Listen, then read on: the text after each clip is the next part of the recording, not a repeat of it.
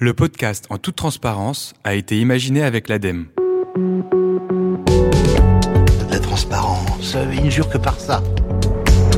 En toute transparence.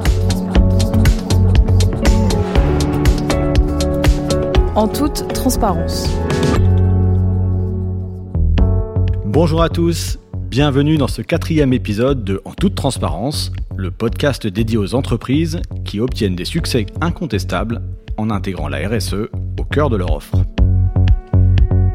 Des entreprises sélectionnées grâce à la plateforme Réussir avec un marketing responsable, que j'ai créée grâce au soutien de l'ADEME, puis avec l'aide de l'Union des marques, de l'ILEC, de l'ADETEM, de Citeo et de l'école Audencia.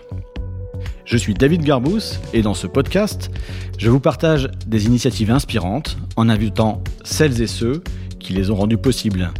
Ils nous expliquent en toute transparence les difficultés qu'ils ont rencontrées, comment ils les ont contournés et nous donnent les clés pour réussir. Mais attention, l'originalité de ce podcast, c'est que j'ai avec moi en studio des étudiants qui, après avoir écouté avec attention nos invités, nous diront en fin d'émission comment ils décryptent ces discours de marque avec leurs yeux particulièrement attentifs au sujet d'engagement. En toute transparence. En toute transparence.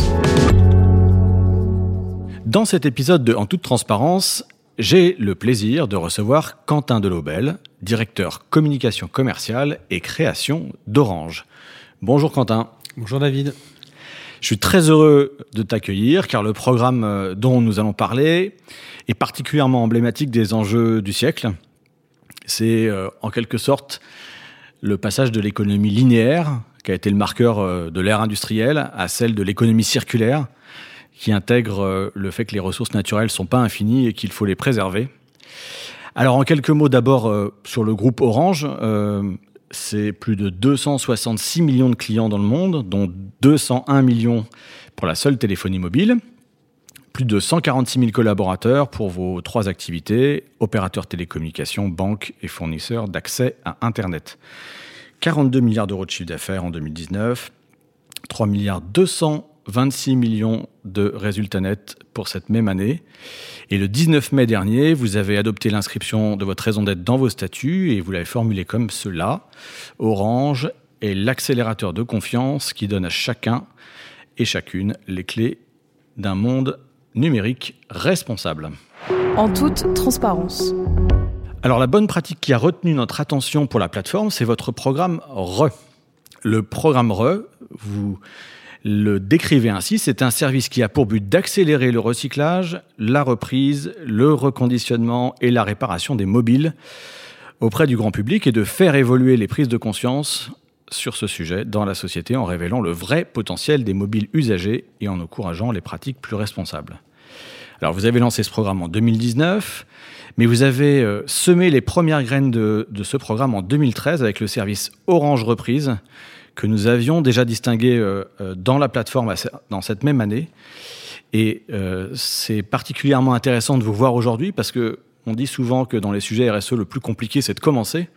Et là, on sent qu'il y a eu une première tentative réussie, semble-t-il, en 2013, qui vous a amené à déployer de manière un peu plus structurée pour en faire un vrai programme. Est-ce que vous pouvez nous expliquer comment les choses ont cheminé de cette idée initiale à euh, finalement ce programme et qu'est-ce que, comment il se structure aujourd'hui? Oui, alors vous avez évoqué notre raison d'être qui est empreinte de, responsabilité. Euh, déjà, cette raison d'être, elle a été co-construite avec l'ensemble euh, des salariés Orange dans, le monde, hein, dans, un peu plus de 30 pays. Donc il y a chez nous une, grosse prise de conscience autour des, enjeux RSE d'une façon générale. Après, c'est vrai qu'on fait pas mal de choses chez nous, mais on n'en parle pas euh, forcément très fort. Euh, aussi parce que euh, on attend souvent que ça porte ses fruits avant d'en parler. On, est, prudent. Euh, re, si j'ose dire, et, sans faire de mauvais jeu de mots vis-à-vis -vis du climat, c'est un peu la face émergée de l'iceberg, parce qu'on fait, on œuvre beaucoup par ailleurs pour préserver l'environnement on développe des data centers euh, qui sont moins gourmands euh, en, en, énergie, euh, qui se refroidissent avec des systèmes naturels. on éco-conçoit, par exemple, nos, nos box. on passe tous les véhicules d'entreprise à l'électrique. on signe des contrats d'approvisionnement en énergie verte, etc., etc. Les grands leviers d'impact sur votre activité, c'est essentiellement le matériel, j'imagine, l'extraction des ressources pour. Alors effectivement, nous on a on a une euh, une activité euh, bah, qui repose beaucoup sur les terminaux euh, mobiles et c'est ce qui représente à peu près 80% de l'empreinte carbone. D'accord. Donc, c'est effectivement là que, ça, que se situe le, le, sujet. voilà. Et on a pour ambition d'être net zéro carbone en 2040, soit 10 ans avant l'engagement qui a été pris par, le, par le secteur.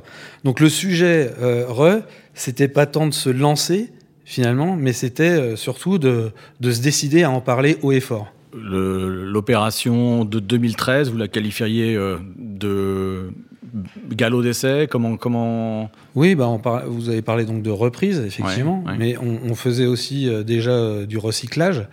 Euh, et donc, c'est un peu ça le, le sujet de, de Re, c'est euh, qu'on on a réussi à finalement packager euh, toute notre activité de reprise, de recyclage, de reconditionnement et plus récemment de réparation. Parce que euh, quand ces initiatives étaient prises seule à seule, elles se développaient pas suffisamment. Voilà. Donc l'idée, ça a été de se dire, bah tiens, si on regroupe tout ça, euh, on lui donne du sens, on le package, euh, on l'habille, parce qu'il y a effectivement aussi un petit peu une identité à ce programme RE, avec mmh. le petit E qui est volontairement retourné pour évoquer cette notion d'économie circulaire. On s'est dit que ça allait lui donner de la force et qu'on allait pouvoir en parler plus simplement et plus puissamment. Et le porter auprès de vos clients qui eux-mêmes, à leur tour, vont devenir les contributeurs de ce, de ce programme, bien sûr, puisqu'ils sont en première ligne. Ce qui nous a particulièrement séduit euh, dans la plateforme, c'est que vous annoncez avoir éteint vos objectifs deux fois plus vite que prévu, avec près de 3 millions de téléphones euh, récoltés en 6 mois, euh, ce qui était votre objectif annuel. Comment est-ce que vous expliquez ce succès? Est-ce que vous êtes arrivé au bon moment? Est-ce que vous avez particulièrement bien adressé le, le sujet? Et puis, fondamentalement, euh, que deviennent ces téléphones, qu'est-ce qui se passe, comment le process est organisé chez vous? Parce que effectivement, on voit la face émerger, comme vous disiez, de, la communication qui, est, qui va entraîner et donner, donner à voir. J'imagine bien entendu que c'est un process extrêmement complexe. Euh, Est-ce que vous pouvez nous le décrire? Oui, alors effectivement, on considère que c'est un succès. Euh, euh, on réussit euh, finalement à, à, reprendre et recycler. Hein, je, je, cumule les deux, hein, la reprise ouais. et le recyclage. On, on, on verra que ça, après, ça emprunte des chemins un peu, un peu différents. Et donc, on reprend et on recycle 26% des mobiles qu'on met sur le marché. Euh, bon, on peut encore faire mieux, euh, mais c'est quand même ça, c'est en fin 2021. D'accord. 1 sur 4, donc voilà. vous arrivez à le récupérer. Mais c'est le double de ce qu'on faisait fin 2020. Donc, on est vraiment, euh, ouais, on peut vraiment parler de succès et de succès euh, boosté justement encore une fois par ce, packaging et cette communication autour d'Heureux, puisque bah, la reprise et le recyclage existaient avant, euh, avant le lancement du, programme RE. Euh, donc je crois que ça a fonctionné bah, d'une part parce que il y a une prise de conscience quand même grandissante du public hein, euh, quant à ces enjeux euh, autour de, autour de l'environnement euh, et du, climat, mais aussi parce que ben, on a bien structuré cette démarche, encore une fois, euh, en, en, packageant, et que ça a été euh, une, une, démarche qui a été euh, adoubée par tout l'interne. Ça, je crois que c'est aussi très très important. Enfin, il y a aussi une, question de confiance envers Orange. Euh, on est l'opérateur euh, dans lequel les, gens placent le plus de, confiance et, euh, et, ça joue parce que bah, typiquement quand on récupère un téléphone, bah, il faut assurer euh, au client qu'il euh, n'y aura plus de traces de ces données. Ça, c'est fondamental. Et c'est certainement aussi ce qui euh, constituait un frein à, à, la reprise ou au recyclage des téléphones. Donc, on les assure de ça. Vous assurez aussi pendant un an, je crois, le, le, le téléphone que vous redonnez, ouais. euh, parce que vous l'avez remis à neuf, Absolument. entre guillemets, euh, en termes fonctionnels. Alors, le devenir des, des téléphones, ouais. du coup, euh, bah, quand on collecte des, des, téléphones, alors il y a plusieurs cas de, de figure. Il y a ceux qui marchent encore, donc qui sont testés, qui sont reconditionnés et revendus. Et puis il y a ceux qui ne marchent plus, donc eux sont recyclés. les fameuses matières précieuses ou dangereuses sont traitées, les métaux récupérés pour être utilisés à nouveau comme matière première. Hein, c'est le principe de, de l'économie circulaire. Alors, pour le, le, tri des mobiles, on fait appel à des entreprises d'insertion, euh, les ateliers du, du, bocage, qui, sont, qui se situent dans les. Dans Donc les sur le territoire euh, français, d'accord. Exactement. Et l'intégralité euh, des bénéfices euh, qu'on tire de, cette activité est reversée à, à Emmaüs International. Et Emmaüs International avec euh, ces, fonds, finalement, crée euh, dans des ateliers dans plusieurs pays d'Afrique euh, qui vont euh, permettre aussi de traiter euh, des déchets, des déchets mobiles. Donc, des déchets locaux ou des déchets que des déchets vous locaux. envoyez ah oui, non, on n'envoie pas, pas, pas, de, pas de déchets là-bas. Il y a eu non, effectivement non. beaucoup de, de, bruit sur ces sujets. non, non. De... Alors au contraire, hein, c'est là-bas, ils il s'occupent finalement de, bah, de, de, dépioter ces, ces, mobiles et on récupère nous les déchets qu'on va traiter, qu'on va traiter en France. D'accord. Donc, et ces euh, matières premières, vous les réutilisez vous-même après ou vous les revendez à des gens qui vont euh, refaire des... Bah, non, en fait, on les, on les revend puisque nous, on n'est pas constructeur de, de, terminaux. Donc euh, voilà. Euh, et ce qu'il faut savoir, c'est que en plus, évidemment, d'être bon pour l'environnement, il y a une dimension sociale aussi dans, cette, dans cet exercice. C'est que, pour faire court, 25 mobiles recyclés, c'est un emploi d'insertion en France et 100 000 euh, mobiles recyclés, c'est euh, un atelier qui est créé euh, en Afrique. Euh, voilà, on a créé le premier en 2010. Hein, donc vous voyez, euh, c'était au Burkina Faso, donc c'était bien avant le lancement avant du le, programme RE. Le programme 2013. il y en a cinq aujourd'hui et euh, chacun traite 12 tonnes de déchets, c'est l'équivalent de 80 000 mobiles. Euh, voilà. Et je vous incite, euh, pour en savoir plus, à, jeter un œil sur notre site bienvivreledigital.fr où vous voyez tout le parcours et tout ça est détaillé et c'est plutôt bien fait. Vous nous avez parlé de ce chiffre donc de 3 millions de, téléphones récupérés en 6 mois, ce qui, est, beaucoup. Et vous disiez aussi dans, dans la présentation du cas qu'il y a plus de 100 millions de téléphones qui dorment euh, dans les tiroirs en France. Alors, comment est-ce que vous avez prévu d'accélérer le, déploiement de votre programme? Quelles sont les limites éventuellement euh, à cette accélération aujourd'hui, euh, selon vous? Oui, alors effectivement, 100 millions, c'est une estimation qui fait froid dans le dos. Mais je suis sûr que si vous réfléchissez bien, ou si ce soir, en rentrant chez vous, vous ouvrez vos tiroirs, tiroirs. vous allez trouver un, une pièce d'antiquité euh, voilà, que vous pourrez rapporter dans une boutique orange, par exemple. Euh, donc, bah, ce qu'on va faire, c'est qu'on va continuer nos efforts euh, en communiquant. Euh, parce que tout simplement, euh, euh, aujourd'hui, pas suffisamment encore de, de, gens qui ont conscience qu'on propose euh, ce, type ce de service, recyclage, la reprise, etc. Donc, euh, il faut qu'on continue à, à, à, communiquer sur, euh, sur ce programme RE pour que sa notoriété progresse encore. Et ouais, je pense qu'on n'en est pas à parler de, de limites, on en a encore un peu, un peu sous le pied. Euh, et puis, euh, j'ai envie de dire qu'il y a d'autres acteurs aussi qui nous rejoignent dans ce, dans ce grand élan. Et ça, c'est plutôt, c'est plutôt bien et ça devrait permettre d'accélérer les choses. Quelle est la cible des gens qui vous, qui vous ramènent ces téléphones? Est-ce que ce sont des gens... Euh euh, bobos parisiens, comme on en fait souvent la caricature quand on parle de RSE Est-ce que ce sont euh, d'autres types de profils? Et euh, est-ce que vous pouvez en dresser euh, un rapide portrait? Alors, il n'y a pas vraiment, aujourd'hui en tout cas, de profil euh, de la personne qui va rapporter son mobile. C'est euh, c'est assez bien distribué euh, selon euh, les géographies, euh, selon les tranches d'âge, euh, selon les CSP. Euh, typiquement, je m'attendais à ce que les jeunes, euh, voilà, soient plus représentés. En fait, non. donc voilà, c'est assez équilibré. Vous avez été récompensé par la plateforme en 2020. Qu'est-ce qui s'est passé depuis cette candidature? Quelles sont les nouveautés du programme? Qu'est-ce que vous avez prévu dans les prochaines étapes? Depuis notre candidature. Et donc euh, l'obtention de, de, de, ce prix, euh, on a tout simplement amplifié la, la communication autour d'Heureux. C'est devenu une sorte de, de fil rouge.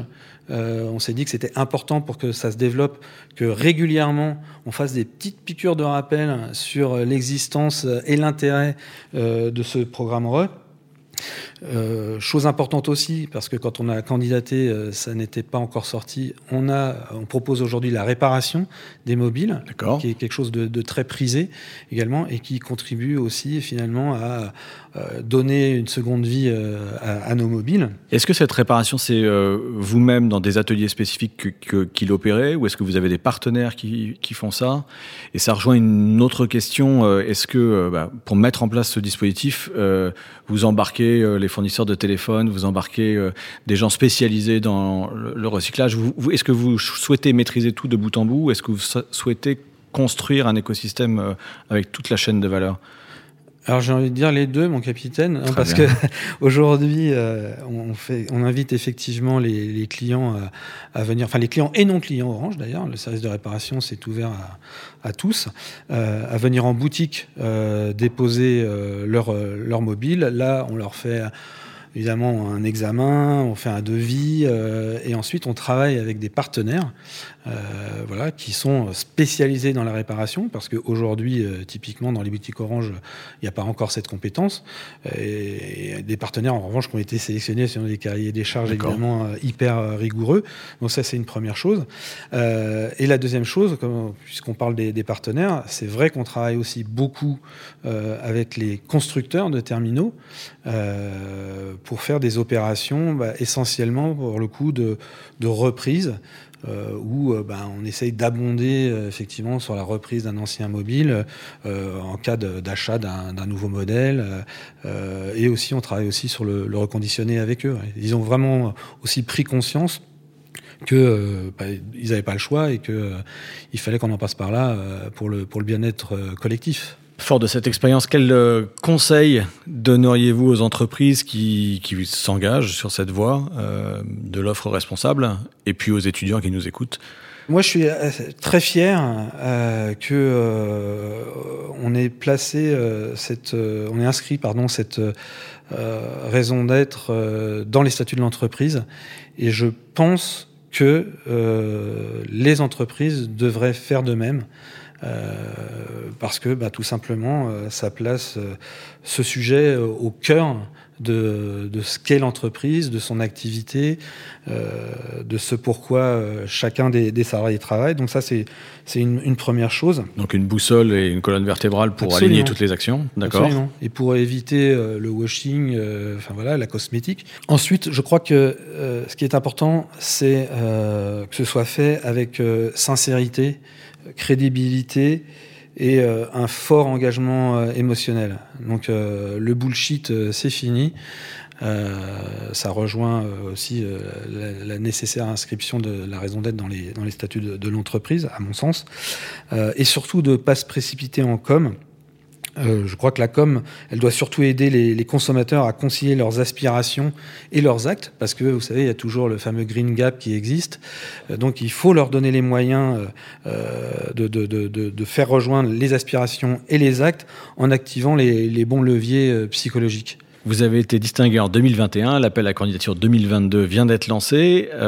Est-ce que vous avez observé une initiative, plusieurs potentiellement, qui mérite un coup de projecteur et qui serait euh, qu'il faudrait qu'il faudrait contacter de votre part pour qu'il il puisse candidater en 2022 Absolument. Euh, je, pense à parce que je suis assez fan et je, je suis client. Euh, je pense à une entreprise qui s'appelle Foodles. D'accord. Euh, je ne sais pas si ça vous dit quelque chose, c'est euh, grosso modo une cantine euh, à la fois physique et digitale, parce qu'ils proposent une alimentation durable, avec un impact écologique maîtrisé, et ils ont des actions pour, pour l'emploi durable également. Grosso modo, ils font tout en local, donc non seulement le- les, les, les menus, sont en plus euh, bons, euh, donc ça, ça, ne gâche rien. Euh, mais je crois même que les, leurs frigos sont, sont faits en France. Et puis ils évitent aussi le, gaspillage. Ça, c'est quelque chose qui m'a traumatisé moi dans, dans ma jeunesse. C'était cette crainte du gaspillage. Et pour le coup, eux, ils ne préparent que ce qui va être consommé le lendemain. Grosso modo, ils vous invitent à passer commande la veille. Et donc, ils ne produisent effectivement que ce qui va être consommé. Donc, euh, voilà, c'est pour moi, ça coche euh, toutes les cases et je suis très fan. Merci beaucoup Quentin. Alors avant de passer à la dernière séquence de cette euh, émission, on vous a demandé de choisir un morceau qui vous inspirait particulièrement. Le titre est très emblématique, c'est Real Me, très aligné avec la notion de raison d'être. Est-ce que vous pouvez nous expliquer pourquoi vous avez choisi ce morceau? Alors pour plein de raisons. D'abord parce que euh, vous allez voir que c'est très très énergique. Euh, ensuite, c'est une culture euh, anglaise qui me parle beaucoup.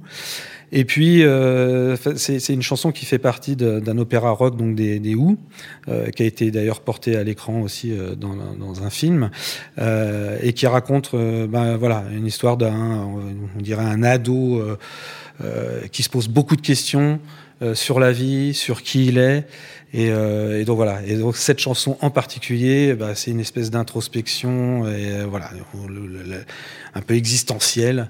Euh, voilà. Et puis j'aime ça. En toute transparence.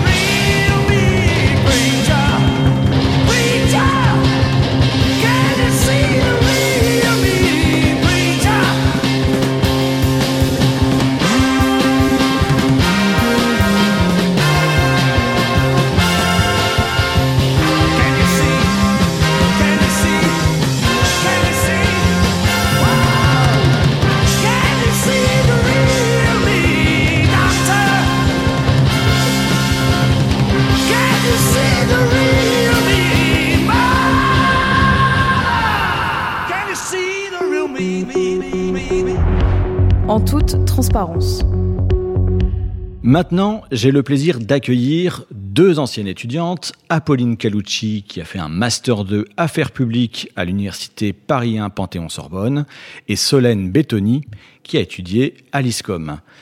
À côté de Apolline et Solène, nous avons Lina Belkadi, qui, elle, est en Master of Science à l'ISC Paris, le Master of Science Communication et Marketing Responsable. La question que je souhaiterais poser, c'est qu'est-ce qui différencie votre programme à un autre opérateur comme euh, Back Market?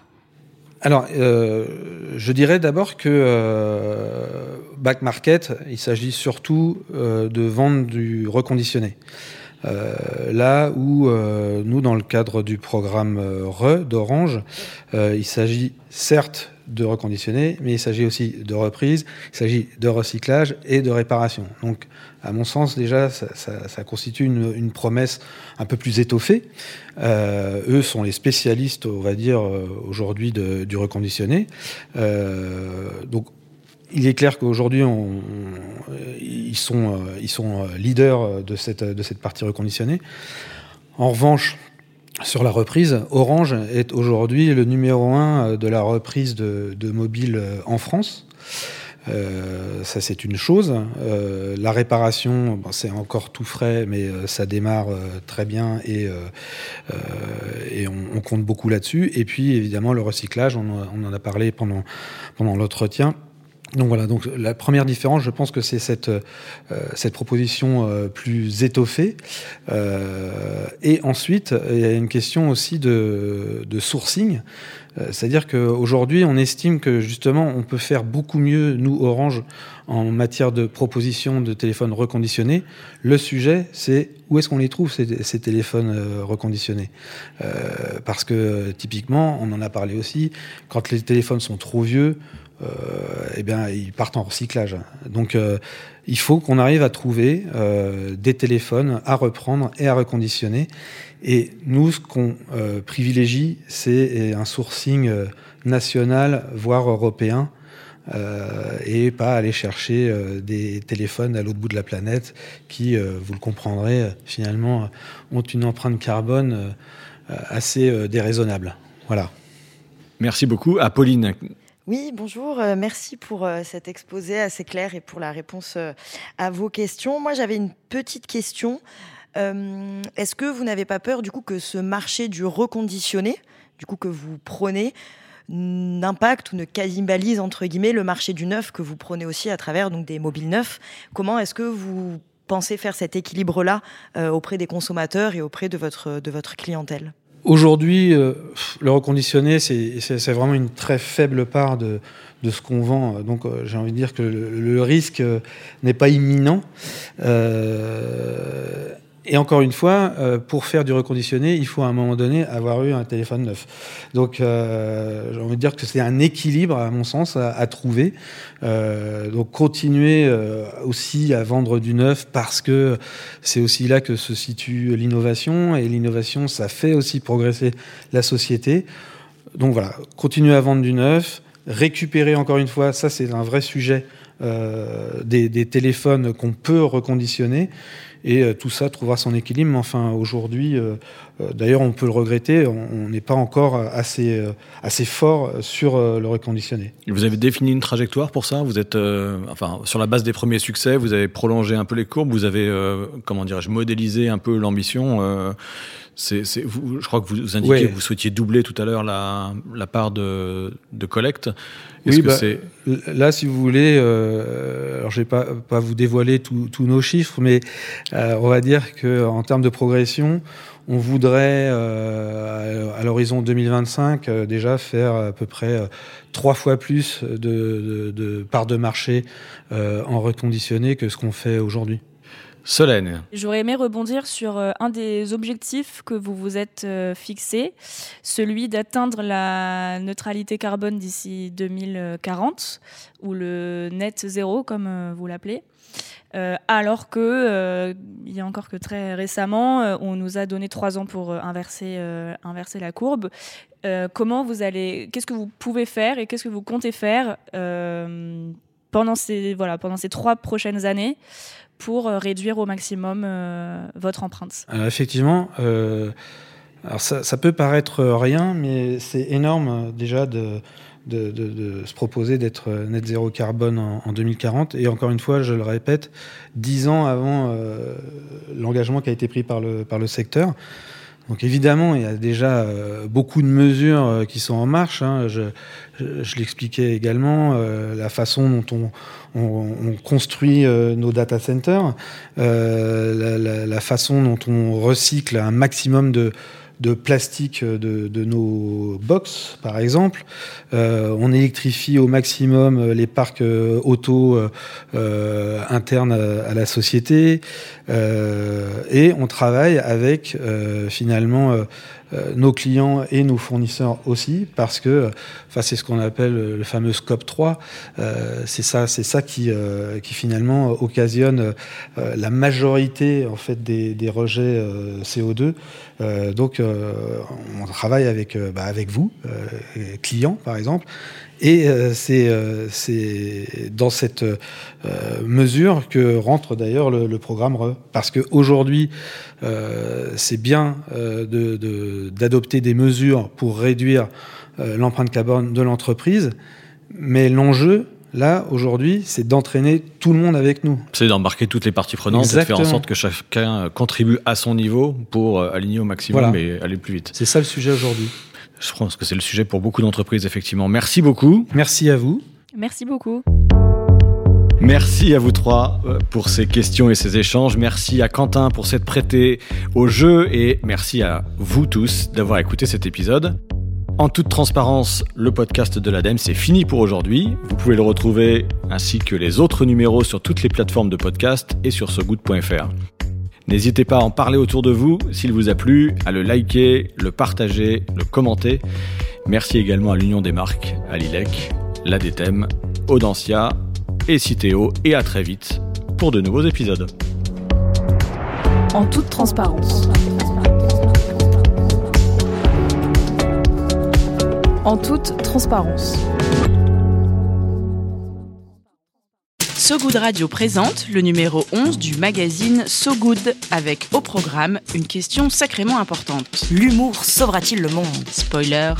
Oui. Et comment? La preuve en 25 pages et autant d'histoires. De Pierre Dac et ses interventions loufoques sur Radio Londres au ministre du numérique taïwanais qui bat les fake news à coups de chaton en passant par le roi des canulars téléphoniques anti-Bachar al-Assad.